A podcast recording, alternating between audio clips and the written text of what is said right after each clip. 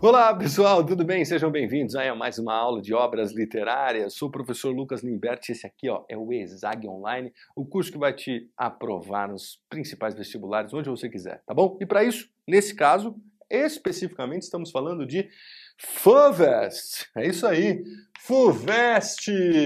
Quem quer passar na USP, levanta a mão. É isso aí, FUVEST 2022. Quem quer passar na USP tem que manjar do que? Das obras literárias não só a primeira, como segunda fase, tá? Nós estamos aqui estudando o livro Angústia. Angústia de quem? Do Graciliano Ramos.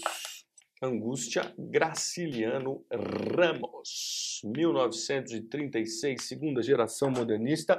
E lembra que hoje é parte 2, tudo bem? Parte 2, nós já Uh, tivemos a parte 1, só para conectar vocês que nós falamos, lembra, né? Falei sobre o ano de 1936, nós estamos no centro do que era a segunda geração modernista, enfim, a consolidação dos valores da primeira, o romance regionalista, Falei da biografia do Graciliano Ramos, falei que esse livro foi escrito ali em meio à sua prisão política, né? Esse livro, aliás, ele é um amálgama ali do que é o Brasil dos anos 30, o Brasil dessa ditadura Vargas, que prendeu o, o, o Graciliano Ramos e que escreve esse livro em ritmo de angústia, né? Esse livro uh, uh, tinha títulos anteriores, antes de ser chamado de angústia, ele era Colchão de Paina, depois virou angústia, né? Que era o colchão que o Graciliano Ramos dormia na cadeia. E depois tinha um número lá, é, eu tinha até, acho que até anotei em algum lugar, que era 16384. O livro era para chamar 16384, porque você ia entender, na verdade, era o número que o Luiz da Silva, o narrador da história, jogava na, na, na, na loteria, que ele sonhava em ficar rico. Então tinha uma coisa, tem uma coisa ali angustiante. Essa pessoa que fica desesperadamente jogando na loteria é uma pessoa que, obviamente, está insatisfeita com a sua situação financeira, tudo bem? Então, só pensando um pouquinho aqui naquilo que nós falamos, já situando vocês com essa novidade em relação aos títulos que esse livro podia ter, e eu tinha falado bastante com vocês sobre a questão não só da localização contextual e principalmente dos significados estéticos aí da segunda geração modernista, mas aqui nesse caso, e o que interessa bastante agora, a gente pensar como o enredo da história retrata um pouco essa ideia do que é o Brasil, a angústia do que era ser brasileiro nesse período. Né? Vale lembrar que em 1935, um, um, um pouco antes ali da publicação de Angústia, nós surge no Brasil aquela lei de segurança nacional, enfim, uma perseguição horrorosa a todo mundo que pensava contrário ao, ao, ao poder, né? portanto, na maioria das vezes, o, o, pensamento associado ao Partido Comunista, ao pessoal de esquerda, e praticamente todos os escritores eram associados ao Partido Comunista, se não eram filiados, eram, enfim, ideologicamente uh, vinculados a isso, e é importante que você saiba disso, porque quando você estiver lendo o livro ou pensando na, nas respostas, é importante pensar que tem um cara de esquerda contra uma ditadura, tá? Por mais que esse momento ou esse livro retrate a passagem de um Brasil é, ainda colonial para um Brasil já urbano, aliás, esse é um ponto importante, tá? Para a gente já começar a discutir algumas coisas, né? Esse, esse Brasil colonial para um Brasil urbano, né? O livro em si, ele fala bastante dessa passagem do campo para a cidade, né? Passagem do campo para a cidade. Então nós temos o campo, num primeiro momento, né, esse ambiente rural, vinculado ali à infância do personagem, né, do Luiz da Silva, e depois a cidade, especificamente nós estamos falando de Alagoas, Maceió, né? É, enfim, que é a vida adulta. Então, um livro, lembra que é um livro de memórias, um livro que se propõe ao sujeito em primeira pessoa, né? Foco narrativo em primeira pessoa. O Luiz da Silva vai contar a sua biografia e vai retratar toda a sua angústia existencial. É algumas questões podem abordar esses aspectos, porque ele começa narrando a sua infância, um ambiente rural, patriarcal, né? E depois como se dá a vida dele no futuro.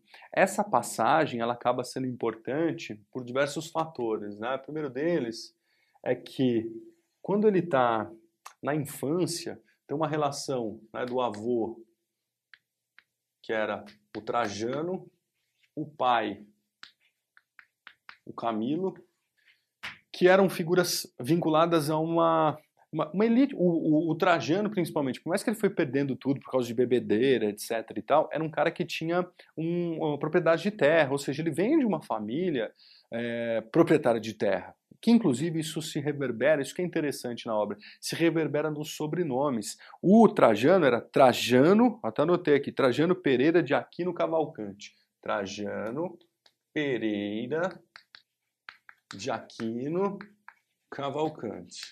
Já o pai, já o pai, o Camilo, o Camilo Pereira da Silva. E o filho, que é o nosso personagem principal, é o Luiz da Silva. Gente, por que, que eu fiz questão de mostrar, é, escrever o nome completo do avô, do pai e do filho? O que, que aconteceu aqui? O que, que vocês perceberam que aconteceu? Olha só o tamanho do sobrenome do avô, o tamanho do sobrenome do pai e o nosso personagem que se tornou apenas um Silva. Tudo bem? Então nós temos aqui, no que diz respeito às gerações, um processo que vai ficar marcadamente é, claro no processo de, uh, uh, enfim, registro da própria biografia do Luiz, que é uma ideia de decadência. Essa decadência, percebam, ela é uma decadência de ordem é, existencial, social, mas principalmente econômica.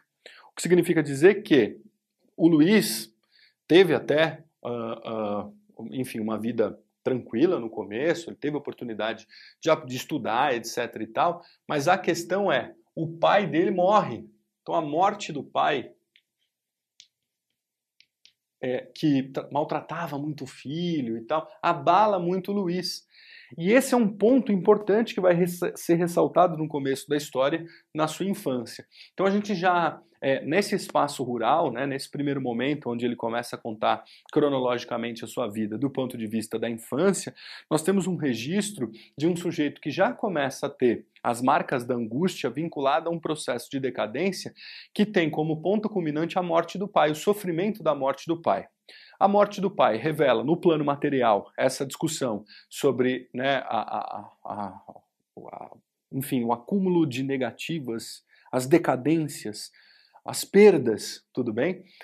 Que não são só perdas afetivas, mas são perdas, é, é, digamos assim, psicológicas. Ele vai acarretar problemas psicológicos esse livro, como eu já mencionei na parte 1 da aula, ele fala muito sobre os, ah, os retratos, os devaneios e as problemáticas de ordem eh, psicanalítica que esse sujeito encontra, portanto, essa angústia, essa, essa explosão interna do ponto de vista psicológico do Luiz da Silva vai ser deflagrada, sim, por essa decadência familiar e por essa decadência material da morte do pai, então ele vai ter que conviver com essa ideia de ausência, então o sujeito que sempre é, é, na vida, quando ele pensa em si mesmo, ele pensa nesse lugar de ausência, ele pensa nesse lugar da morte do pai e o declínio financeiro da família, tá? Beleza. Quando ele chega é, na vida adulta, então esse, esse espaço do passado é um espaço super problemático que vai formar, enfim, um adulto problemático, tá? Então, já na fase adulta, ele aparece né, como um, um revisor de textos num jornal e trabalhando como funcionário público. O, o, anotei o nome do jornal aqui, pera lá. É o Diário do Tesouro. Diário do Tesouro. É assim, gente. Nesse momento, né, nessa primeira apresentação, ele já é um cara muito frustrado. Tá? Um cara que se frustra porque, enquanto revisor de texto, e funcionário público, ele não podia ser protagonista daquilo que ele gostaria, é, sobretudo porque era um cara que lia muito e que tinha uma vontade muito grande de ser um escritor. É, além de ser um escritor, que as notícias que ele desse fossem notícias que de fato fossem verdade ou que dialogassem com as visões de mundo que ele tinha. Mas ele precisava ficar, no fim das contas, não só revisando, mas fundamentalmente editando os textos. Né? Por que, que ele ficava editando esses textos? Por conta da censura. E você percebe que a censura que vinha não só do proprietário do jornal, da questão do público, né? É, e que remonta um pouco essa ideia do Brasil da era Vargas. Tudo bem? Ao mesmo tempo, se você parar para pensar, tem um, um quê, um quê de projeção do autor. Em outras palavras, estamos falando de um Graciliano Ramos, que vocês lembram que estava escrevendo esse livro em que situação? Preso na cadeia. Tudo bem? Preso na cadeia por conta da perseguição da ditadura Vargas. Tudo bem? Então, a primeira situação que eu quero que o aluno tenha é, na verdade, essas duas situações, né? Vocês perceberam, na, no, no, na macroestrutura, a proposta do livro é essa. Depois, nós começamos a narrar a infância, passamos ao mundo adulto. Sobre a infância, essa infância que nasce muito com a ausência do pai, que morre muito jovem, mas que ele vive essa decadência, que está diretamente ligado a um declínio financeiro, tanto que o sobrenome vai diminuindo, ele se torna apenas um Silva, né? Uma, um Silva que também é um sobrenome significativo para pensar a ideia da representação que se projeta nesse sujeito sujeito como a figura de um brasileiro, um brasileiro muito parecido com o, o, o, o outro protagonista da obra do Graciliano Ramos, que é o uh, de Vidas Secas, né, o Fabiano, que é um vaqueiro, só que a diferença do vaqueiro para o Luiz da Silva é que o Luiz da Silva é um intelectual e por isso a dimensão proletária que ele ocupa no texto, essa dimensão do trabalhador, é o trabalho com o texto. Um sujeito que não podia protagonizar o seu trabalho, ao contrário, seguia regras severas de censura e principalmente revisando textos em função da era Vargas, da ditadura Vargas, que era um pouco a perseguição que o Graciliano Ramos sofria. Gente, com essas informações do começo da história, você resolve diversas questões desse livro, tá? Então, um ponto importante aqui para a gente continuar seguindo viagem em relação a esse livro, tudo bem? Bom, além disso, o que é importante o, o, a gente continuar a história aí? O que vai acontecer? Então é um sujeito que vive muito amargurado, muito angustiado, uma, uma sensação de, in, é, é, de impotência na vida. Tá? Essa impotência, vocês vão perceber que do ponto de vista simbólico, como eu disse na semana passada, vai reverberar num sujeito que uh, uh, sente a impotência no aspecto físico, no aspecto social, econômico e agora também afetivo, tudo bem? Então ele vai morar em Alagoas, né? estamos falando de Maceió, uma cidade do estado de Alagoas, do Nordeste brasileiro, num espaço urbano muito pobre. Tá? Então, o, o lugar, o espaço urbano que ele mora é uma espécie de moradia coletiva. Tudo bem? Essa moradia coletiva apresenta né, esse espaço da pobreza, tudo bem? Quando nós temos o aparecimento de uma vizinha, tá? Que vai ter um papel importante na história, que é a Marina. A Marina vai despertar no Luiz da Silva é, um desejo afetivo, né? Uma figura feminina, uma moça muito bonita, e que ele vai ficar ali, é, enfim, apaixonado por ela. Ele vai querer, ele, ele pensa assim, puxa, eu não posso me realizar profissionalmente. Quem sabe eu posso me realizar como homem, com os meus desejos sentimentais, com os meus desejos carnais. E vai começar ali, enfim, se aproximar da Marina e vai começar a, a namorar a Marina, tudo bem? Então, o Luiz da Silva e a Marina começam a namorar. A grande questão é que o Luiz da Silva fica meio paranoico tá? Meio paranoico em relação à Marina, com coisas de ciúmes, tá? Então ele tem muitos ciúmes dela. E os ciúmes, pessoal, é um ponto importante dessa obra. Por quê? É, vocês vão lembrar que o, enfim, já contei para vocês e, e analisei no, no cômputo geral obra da, as obras da FUVEST, o conjunto de obras selecionado para a lista 2022, e disse para vocês que um dos pontos centrais de outra obra, que era o Quincas Borba, do Machado de Assis, era quando o Rubião, a partir de um gatilho passional, ou seja, a partir do despertar do amor, enlouquece. E o enlouquecimento do Rubião lá de Quincas Borba é o começo do seu fim, né? Uh, depois ele vai perder a sanidade, vai perder dinheiro, enfim, vai morrer pobre gritando ao vencedor as batatas, voltando do Rio de Janeiro lá para é, Barbacena, que é a cidade natal dele. No caso aqui do Luiz da Silva, nós temos também uma problemática que se deflagra a partir do gatilho passional, que é o aparecimento da Marina. Infelizmente, a Marina, apesar de muito bonita, era uma moça muito fútil, era uma moça muito presa aos valores é, dos interesses sociais, da ascensão social via matrimônio, via casamento, e uma perspectiva quase que uma zona de conforto ali onde que o casamento traria para ela uma condição de vida melhor. E começa a exigir do Luiz né, que se casassem. E o Luiz fica muito feliz com isso, porque ele imagina que a Marina gosta dele, porque ela quer se casar, enfim.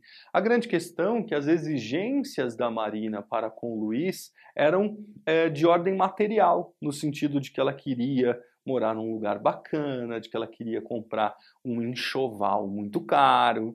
De, de, de, e, o, e, o, Luiz fala: gente, meu salário é muito pouco, não posso, não tem condição. E a grande questão dele, ele vai aumentando a sua angústia em relação a isso, é justamente o fato de que esse casamento não seria possível diante de uma situação em que uh, a exigência financeira era maior do que ele podia. Tudo bem? E ele sofre muito com isso, ele sofre muito com isso e começa a ter desconfianças da Marina. Então, né, antes, quando ela morava com vizinha, ela chegava, ele ficava escutando pela né, moradia coletiva muito próxima, se ela estava em casa, né, orelha na parede para ver se tinha, escutava o barulho dela fazendo as necessidades no banheiro, então, assim, uma, uma paranoia. Nesse aspecto, sobre a questão do ciúme, inclusive, vale uma outra intertextualidade que é bem significativa aqui, que é com a obra Dom Casmurro, do Machado de Assis. Vocês lembram que a obra Dom Casmurro conta também uma autobiografia, né, em primeira pessoa, que recupera aspectos do passado, da figura do personagem Bento Santiago, que vive uma o, Bento, o famoso Bentinho, né, que vive aquela grande neurose a respeito de tentar definir, a partir da sua própria vida, se a Capitu Capitu, a famosa Capitu, né, se ela o traiu ou não traiu. Então, é, é, descobrir se a sua uh, amada te traiu ou não traiu, vem à tona uma perspectiva muito marcante aqui, só que aí esse que é o lance, né? O Graciliano, qual a diferença do Graciliano Ramos para o Machado de Assis? É que o Graciliano Ramos, além de modernista, é um regionalista do Nordeste. Então as coisas, a faca, digamos assim, a faca é mais afiada ali, né? E o que eu quero dizer tecnicamente com a faca mais afiada? As problemáticas elas não são tão, é, digamos assim, colocadas nas entrelinhas. O Machado de Assis, vocês lembram que a grande questão dele era a entrelinha, dar a entender e tal. Aqui o Graciliano Ramos vai trazer a coisa é, nua e crua, apesar de que é um romance, como eu citei na aula passada, um pouco esponjoso, um pouco gorduroso em função de ser narrado é, nas ondas cerebrais, nos devaneios, nas perspectivas psicológicas desse personagem. Tudo bem? Então essa questão do ciúme ela vai começar a tocar e principalmente a frustração, né? A frustração que continua. Então ele é um sujeito que vai trazer essa, esse sofrimento, essa frustração é, por conta da falta de dinheiro. E ele sofre muito por isso. Então, percebam que no fim das contas, o Luiz da Silva é aquele sujeito que o tempo todo ele sente que o fato dele ser pobre gera uma série de impossibilidades para a vida dele, por isso ele fica angustiado, né? O sofrimento, os ciúmes, as impossibilidades, né? Impossibilidade de poder ter dinheiro para, enfim, se ele tivesse dinheiro, ele dava o dinheiro, dava um enxoval para a Marina e pronto, acabou. Ele pensa assim: se ele tivesse dinheiro, ele poderia publicar o seu próprio livro com suas próprias ideias, mas não, tem que ficar lá revisando o texto, né? escrever o, seu, o texto da sua cabeça, imagina. Né? Então, é, é, essa situação só vai se agravando, se agravando, se agravando quando aparece uma figura na história, que é nada mais, nada menos que Julião Tavares. Tudo bem? O Julião Tavares é um homem, ao contrário do Luiz da Silva, tá? Muito rico. Filho de comerciantes. Representante na história, a própria crítica diz isso, né? Da, do conservadorismo, os valores conservadores, né? Além do que é, o que a gente vai chamar da burguesia revista. Burguesia a revista. Ó, esse termo tem, é um termo importante, ele aparece por vezes em algumas provas dos vestibulares. O conceito do arrivismo consiste é, num sujeito que quer ascender socialmente às custas de qualquer impacto, seja de ordem, enfim, ética, moral. Uh, surge nos romances franceses da segunda metade do século XIX esse termo do personagem à revista, né? Normalmente o arrivista ele já é burguês, mas ele quer ascender mais e para isso ele passa por cima de qualquer valor, né? Então, o Julião Tavares, percebam, ele é o antagonista fundamental do Luiz da Silva, né? Do alto já dos seus 35 anos de idade, enfim, completamente é, para uma época em que 35 anos de idade o homem já estava né, estabelecido, casado, ele está ali, enfim, é, é, à mercê de uma vida angustiada, abandonada. E quando ele tem né, a possibilidade de amar alguém, de se realizar pelo menos com alguma coisa, aparece o Julião Tavares e começa a cortejar a Marina. E eu disse para vocês então que a Marina era uma moça fútil, era uma moça que estava bem mais interessada nas questões financeiras do que no amor propriamente dito. E o que, que se coloca, né? Na disputa Julião uh, Marina, a Marina vai começar a ficar com o Julião, tudo bem? Então nós temos um jogo problemático aqui e, obviamente, o Luiz vai sofrer muito mais com tudo isso. Agora, não só com a falta de dinheiro, mas com, é, é, enfim, o abandono, o abandono da amada. Ou seja, é, nesse caso, agora nesse momento, diferentemente do que nós vimos com lá Capitu e o Bentinho do Machado, literalmente, a Marina larga o Luiz da Silva para ficar com o Julião. Então, além desse sofrimento por conta da sua condição né, de falta de dinheiro, ele vai sofrer pelo abandono da amada. E ele não se conforma com tudo isso, ele entra né, numa, num sofrimento profundo, num devaneio psicológico, tudo bem? Que é, no fim das contas, a sua grande angústia existencial. É, o que, que vai acontecer? O Luiz e o Julião, eles são a, a, a oposição fundamental. Eles compõem opostos primordiais. O Luiz é proletário. O Julião é burguês. Né? O, o, o Luiz é, é, é pobre. O Julião é rico. Né? O, o Luiz não tem pai, né? não tem família. O Julião é filho de é, é, comerciantes. Né? O, o Luiz passa fome. O, o, o, o, Julião é forte. É descrito na história até como meio gordinho, né? Tipo, cara bem alimentado, sabe? Bem vestido, né? O Luiz anda ali com a sandália de, de couro velha. O Julião sempre bem trajado, bem penteado, bem bonito e tal. No fim das contas, nós temos aqui uma situação que o, o, o Graciliano Ramos cria. Presta atenção, o que está colocado por detrás disso? A luta de classes tá? A, a luta de classes, que era uma questão fundamental do Graciliano Ramos, aparece numa situação onde o rico ganha fácil do pobre, humilha fácil o pobre, porque ele tem todas as condições, ele tem família, ele tem dinheiro, ele tem emprego, ele tem alimento.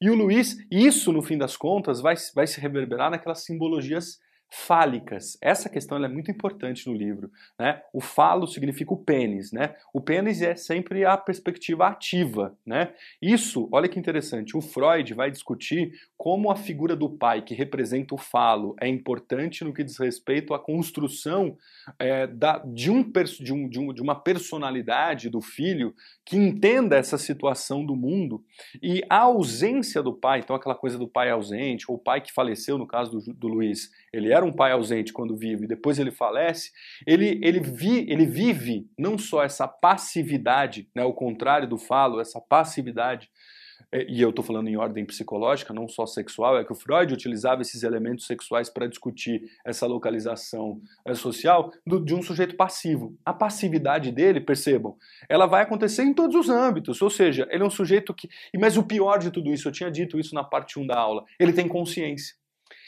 Ele tem consciência disso, porque ele é um intelectual, ele é erudito, ele é um sujeito estudado. Ou seja, o pior de tudo, a grande angústia né? O devaneio psicológico desse sujeito é que ele tem consciência dessa condição da luta de classes, onde ele não é só oprimido no trabalho, ele é oprimido pela vida, ele é oprimido pela moradia, ele é oprimido pela condição social, ele é oprimido quando, né? Isso que é o ponto, quando deflagra-se o gatilho passional. E aí esse é o problema. Porque um sujeito intelectual, o Luiz era intelectual, quando ele está abalado emocionalmente, emocionalmente, ele é capaz de entrar em parafuso. Esse parafuso, esse devaneio, essas cenas recortadas, essa sensação quase que surreal que é né, o, o, a sobreposição de uma série de reflexões que ele vai fazendo durante o livro, vai culminar numa situação muito trágica. Tudo bem? Então nós temos uma situação muito trágica que acontece na história, que é quando então, depois de tudo isso, né, ele toma uma atitude drástica em, em, em relação ao Julião Tavares. E tudo isso tem mais coisas, tá? Para você ter uma ideia.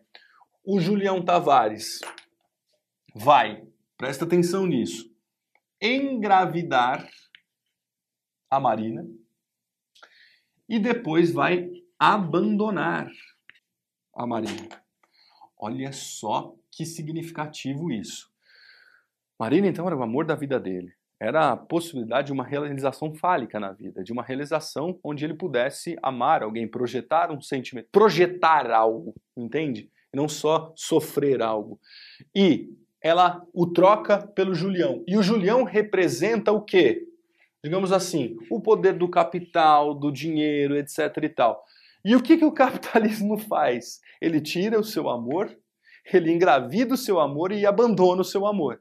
Então a ação do Julião Tavares em relação à Marina é: olha, não me importa se tem outra pessoa que gosta de vocês, inclusive ele começou a conviver durante a, a, a relação dos dois, ele começou a conviver junto à família. Ele, sem escrúpulo nenhum, tira a Marina do Luiz, usa a Marina, engravida a Marina, que depois vai fazer um aborto tudo bem? E abandona a moça. Quando acontece isso na história, o nosso Luiz da Silva resolve tomar uma atitude um pouco mais drástica. Vou apagar a luz porque tem algumas coisinhas para escrever sobre isso.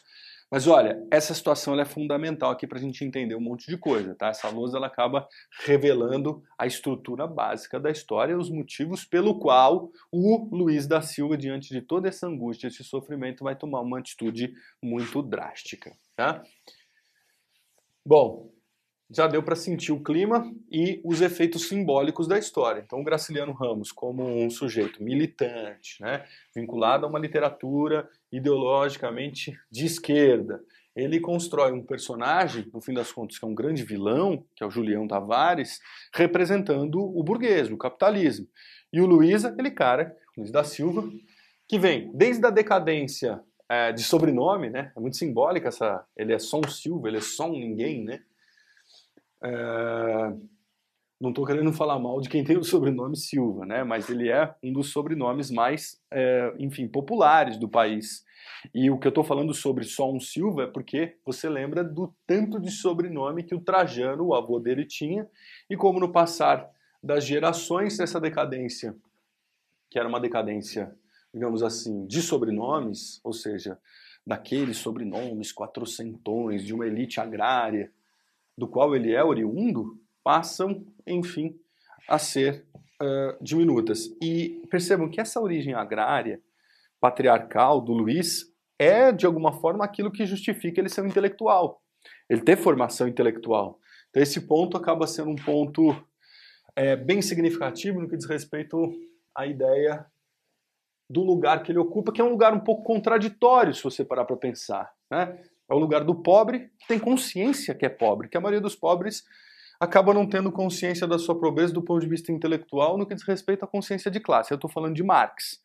O que, que Marx diz e que é um fundamento do Graciliano Ramos? A consciência de classe. O que, que é a consciência de classe?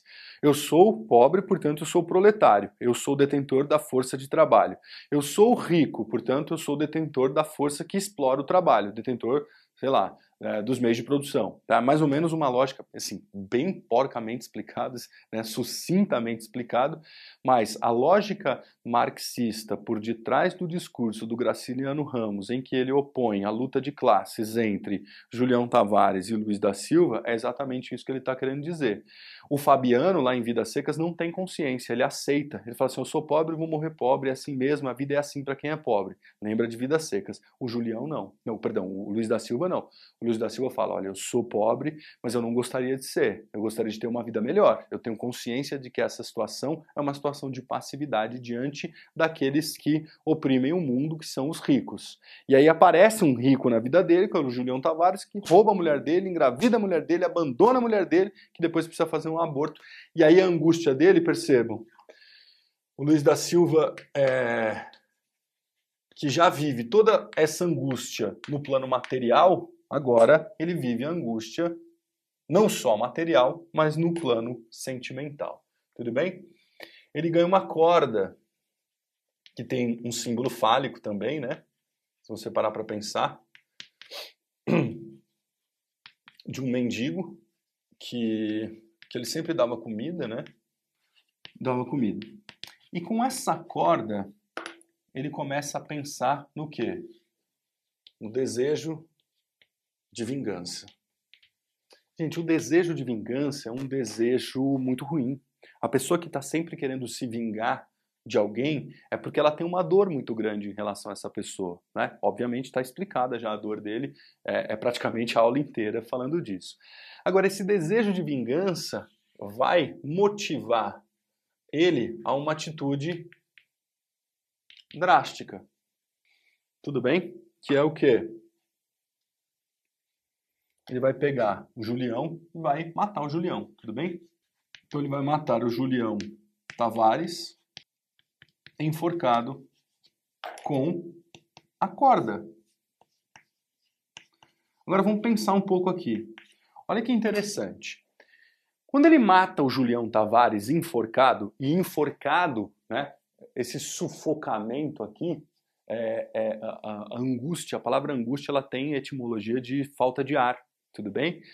É, é, quando ele enforca o Julião Tavares, portanto, matar ele pelo pescoço sem que ele consiga respirar, é como se ele estivesse finalmente devolvendo aquilo que é a própria angústia.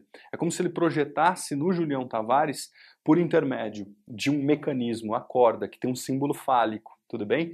É, é, onde ele, ao matar o seu oponente, ele está matando tudo que o oprime. Na linguagem psicanalítica, tem uma, uma enfim, na terapia, é, é, do estudo freudiano, inclusive, que diz assim: você precisa matar o seu pai matar a sua mãe. Não é que é matar literalmente, mas para você passar de jovem para adulto, né? Você precisa entender que você é o adulto no mundo, você não é mais o filho. Demora um tempo para a pessoa entender que ela não é mais filho. A partir de agora ela, ela é adulta e ela vai, enfim, ser, ser sendo adulta, ela pode, por exemplo, constituir família e se tornar pai, se tornar mãe. O Freud diz que essa passagem, ela para algumas pessoas ela é um pouco problemática. Tem algumas pessoas que demoram a entender que elas não são mais filhos no mundo. E matar o pai é resolver problemas. Aqui ele não está matando o pai, mas ele está matando a figura patriarcal da sociedade que representa a sua opressão. Portanto, matar o Julião é matar o que o oprime. Tudo bem? Não é só um desejo de vingança qualquer. É um símbolo quase que revolucionário dentro da perspectiva de oposição de classes, onde ele utiliza a corda que é um fundamento fálico, portanto, lembra que ele é o tempo todo oprimido pela dimensão fálica por ser passivo. Ele finalmente sai da condição de passivo e mata o sujeito, portanto, ele entra na condição de ativo. E quando ele entra nessa condição de ativo, é quase que uma revolução, só que é uma revolução violenta, uma revolução que vai causar consequências nele. As consequências já começam a aparecer quando ele tenta forjar, ele tenta é, é, criar ali um, um, fingir, na verdade, depois que ele mata o sujeito, fingir um enforcamento. E aí, pessoal, nós entramos numa neurose que é, depois que ele tenta fingir um enforcamento, porque ele amarra o pescoço do Julião Tavares num galho de uma árvore, então o Julião é encontrado enforcado, ele vai ter que lidar com o drama psicológico, mais um drama psicológico, que é agora a culpa e o medo de ser descoberto. Portanto, para Luiz da Silva, a, a, angústia ela é intermitente. Mesmo quando. E, e se, olha, só tem nesse, nesse livro só tem um momento de alegria quando ele está matando o, o, o Julião. O resto é só peso, aquele cheiro de fuligem, aquele cheiro de falta de ar, de fumaça de cigarro, sabe? De fuligem de cigarro, de cinza de cigarro. Então, o, o, o drama de ordem psicológica, portanto, vamos colocar aqui para ficar mais claro, né? O drama psicológico é que, ah, e aqui vale a pena a gente fazer uma intertextualidade interessante que certamente o Graciliano Ramos leu. É, nós, não sei se vocês já ouviram falar num livro chamado Crime e Castigo, do Dostoiévski, né? Quando o personagem Raskolnikov ele vai matar uma, uma velha que cobrava incessantemente o aluguel da, da pensão que ele morava, e ele mata a velha e depois ele fica na neurose. Esse é um livro de neurose, um livro de drama psicológico, de ser, de, de, de sofrer o castigo do crime que ele cometeu. E aí nós entramos num conceito que vai voltar para o início da obra, né? Por isso que nós vamos chamar isso também de romance cíclico, isso é uma jogada estética muito recorrente no, no caso do Guimarães, do Graciliano Ramos, perdão, o romance cíclico, que é o seguinte: ele, ele, ele volta a partir dessa, dessa neurose, do drama psicológico de ser descoberto em relação ao assassinato que ele cometeu, é, é, ele volta à angústia inicial, como se o romance não tivesse fim, como se ele fosse uma bola de neve que fosse crescendo em nome dessas angústias que vão aparecendo nesses mais diversos tentáculos, como eu disse para vocês, social, econômico, passional, sentimental, psicológico, enfim. É, tem uma última questão importante. É, parte da crítica acha que o assassinato de Julião pode não ter acontecido. É, pode ser um devaneio dele, pode ser uma loucura dele, porque projetar o assassinato daquilo que simbolicamente era o grande né, a figura que o oprimia pode ser também uma coisa meio aí sim Dom Casmurro, né? Trai, Capitu traiu ou não traiu o Bentinho, é, Luiz matou ou não matou Julião. Na obra ele diz que matou, descreve né, justamente aquilo. Mas fica aí, fica essa questão. Será que ele matou mesmo? Será que diante daquele ser que se sentia insignificante, aí agora eu faço uma outra intertextualidade com o romance eh, A Metamorfose do Kafka, né, onde o personagem, o Gregor Sansa, um caixeiro viajante, um dia acorda metamorfoseado numa barata, num inseto, né, um artrópode ali, né? E, e, e, aí? Ele se sentiu um inseto, ele era um inseto, ele era um ser é, apagado. Óbvio que o Graciliano Ramos quer o que com isso? Que quando você lê, você sinta a angústia do que é ser é, pobre, do que é ser oprimido pelo sistema, né? E tente refletir sobre como subverter tudo isso. Mas a ideia é que é, é, fica, e eu deixo isso como uma reflexão para você que certamente vai ler esse livro para prestar FUVEST e que leve em consideração essa possibilidade disso ser uma hipótese. Tudo bem? É isso, gente. Espero ter contribuído aí com Angústia, esse livrão muito bom do Graciliano Ramos. Pesado, obviamente, mexe aí com a psicologia humana toda, mas que vale muito a pena para a gente pensar o que é o Brasil no fim das contas. Me parece que essas questões que ele colocou ali ainda estão presentes numa ideia de país, numa ideia de, de sociedade, né? Tá bom? Então, um beijão no coração de todo mundo, valeu aí e até a próxima.